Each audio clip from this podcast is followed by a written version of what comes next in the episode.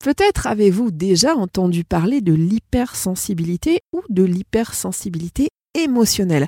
Mais qu'est-ce que c'est exactement? Eh bien, pour nous en parler, j'ai invité une spécialiste, Sarah Vivier, qui est psychothérapeute, mais aussi praticienne en hypnose et en sophrologie. Bonjour Sarah. Bonjour Céline. Alors Sarah, euh, à quoi reconnaît-on presque immédiatement quelqu'un d'hypersensible? Souvent, ça se repère en fait très vite.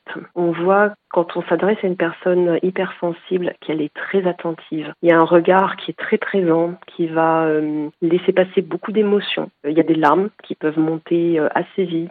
Euh, la personne peut rougir. On voit qu'elle est vraiment connectée en fait à son interlocuteur, voire même qu'elle est très empathique, presque comme si elle vivait ce qu'on était en train de lui dire. Donc un hypersensible est un peu comme une éponge il n'y a pas vraiment de filtre. Ces émotions peuvent facilement se, percevoir, ce qui est d'ailleurs dur pour lui euh, ou pour elle, parce qu'il peut avoir ce sentiment bah, de, décalage, de ne pas être complètement euh, comme il faut ou de ne pas avoir un comportement socialement adapté, surtout si euh, on imagine ce comportement-là dans un milieu professionnel. Alors, comment peut-on détecter l'hypersensibilité chez de jeunes enfants? Alors, chez les jeunes enfants, en fait, ça va être à peu près pareil que chez les adultes. Ce sera les mêmes caractéristiques, mais selon le, tempérament de l'enfant, c'est vrai qu'il peut y avoir des choses assez opposées. Par exemple, un enfant hypersensible peut soit complètement se renfermer dans sa bulle, être très introverti, comme pour se protéger, ne pas être en contact avec l'extérieur parce que ça va être trop stimulant et trop agressif pour lui. Ou alors, au contraire, ça peut être un enfant qui est très démonstratif, euh, qui parle beaucoup, qui s'exprime beaucoup.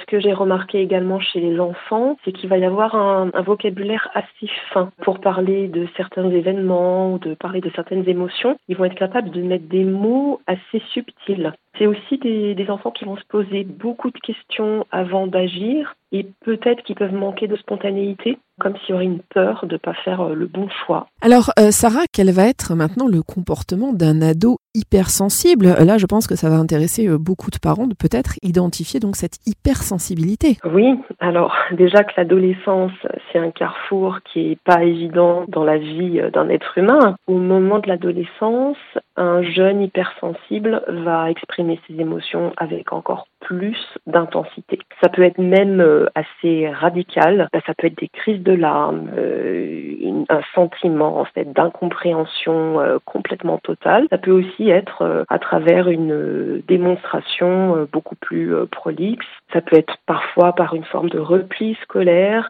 et aussi la scarification. Ça peut arriver que ça aille jusqu'à la scarification lorsque le jeune ne trouve pas de possibilité d'exprimer cette tension et ce malaise qui est à l'intérieur. Alors justement, est-ce qu'il y a un conseil euh, que vous donnez aux parents d'un enfant ou d'un ado hypersensible? Alors, est-ce qu'il faut le ménager le mettre un peu dans une bulle ou faire comme si de rien n'était, ou alors au contraire, il faut prendre la chose euh, entre guillemets au sérieux, s'y intéresser, et puis éventuellement proposer à cet enfant, cet ado, d'aller en parler euh, à quelqu'un ou un thérapeute si besoin. Quel est votre conseil là-dessus? Eh ben, Je dirais un petit peu un mélange des deux.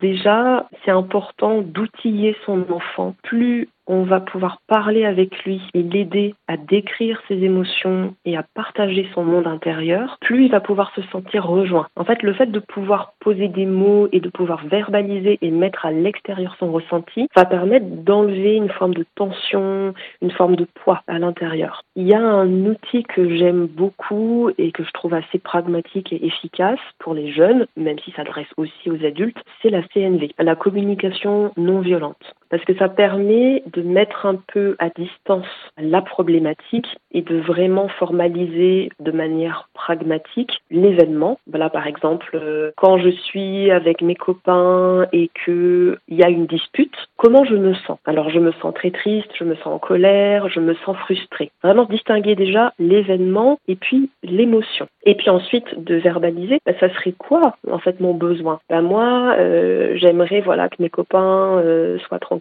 ou qu'il euh, y ait plus de partage ou plus de rire, de pouvoir verbaliser de quoi j'ai besoin pour me sentir bien. Et à partir de là, ça permet à l'enfant de vraiment pouvoir avoir plus de flexibilité, je dirais, de latitude bah, dans ce cercle émotionnel et de pouvoir se sentir moins englué dans quelque chose qui le dépasserait, qui viendrait le submerger. Pour les enfants aussi, c'est important de pouvoir proposer et de ménager des temps calmes. Parce qu'en fait, l'hypersensibilité, elle va être exacerbée par tout ce qui est sensoriel les bruits, les écrans, par exemple avoir une télé tout le temps allumée, avoir tout le temps du bruit à la maison ou des éclairages très forts, ça va aussi fatiguer indirectement l'enfant qui va avoir besoin bah, de, moments où euh, juste c'est du silence, on ne parle pas trop fort, on utilise juste les lumières nécessaires. Donc il y a tout un accompagnement qui peut se faire par les parents, mais aussi épaulé euh, par des professionnels, euh, par certaines propositions de lecture pour que l'enfant apprenne à en faire un atout. Alors on parle de plus en plus d'hypersensibilité aujourd'hui. Alors est-ce qu'on peut être hypersensible mais sans en avoir conscience, sans s'en rendre compte En fait, on on pense simplement bah, qu'on est un petit peu plus sensible que la moyenne, mais sans plus. Ben, je dirais oui. En fait, on peut euh, tout à fait avoir ce sentiment de décalage, de rejet, de pas se sentir à sa place finalement, pas comme les autres, mais sans forcément savoir qu'il s'agit d'hypersensibilité. Et donc de juste mettre le focus sur ah oui mais moi je suis pas comme les autres, euh, je suis un peu euh, inadéquat euh, socialement. Donc là aussi, en fait, c'est bien qu'un adulte puisse bah, comprendre ce qu'est l'hypersensibilité, qu'il puisse en parler, qu'il puisse décrire ses réactions émotionnelles quelque part pour se familiariser avec son comportement et comprendre que c'est quelque chose qui ne concerne pas que lui et qui peut tout à fait être un atout. Est-ce que ça peut être euh, héréditaire euh, d'être hypersensible? Je me suis posé cette question. Est-ce qu'on peut le tenir de l'un de ses parents ou alors le transmettre à l'un de ses enfants? Ou alors est-ce que c'est plus lié au, au, vécu de chacun finalement? Dans mon expérience, je vois qu'on peut être hypersensible dès la naissance. Donc on va le voir avec des bébés qui vont être très très réactifs justement au son, à la lumière, à la température de l'eau, où tout leur corps va réagir un peu comme un ressort au moindre stimulus qui va les contrarier, mais on peut aussi devenir hypersensible euh, bah, suite à un choc, par exemple, euh, quelque chose que l'on a vécu, qui va nous secouer, euh, ou tout simplement par son éducation. Une maman qui est hypersensible, mais c'est comme l'anxiété en fait. Hein. Une maman très anxieuse va quelque part communiquer son, son anxiété, ce terrain anxieux à son enfant.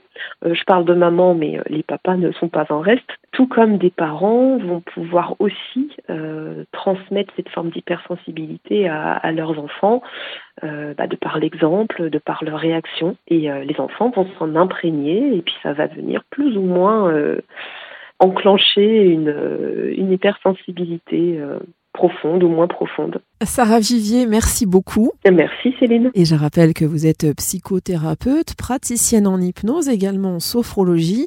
Vous exercez à Cavaillon, mais également en visio. Et si vous voulez avoir plus d'infos, rendez-vous sur sarahvivier.com.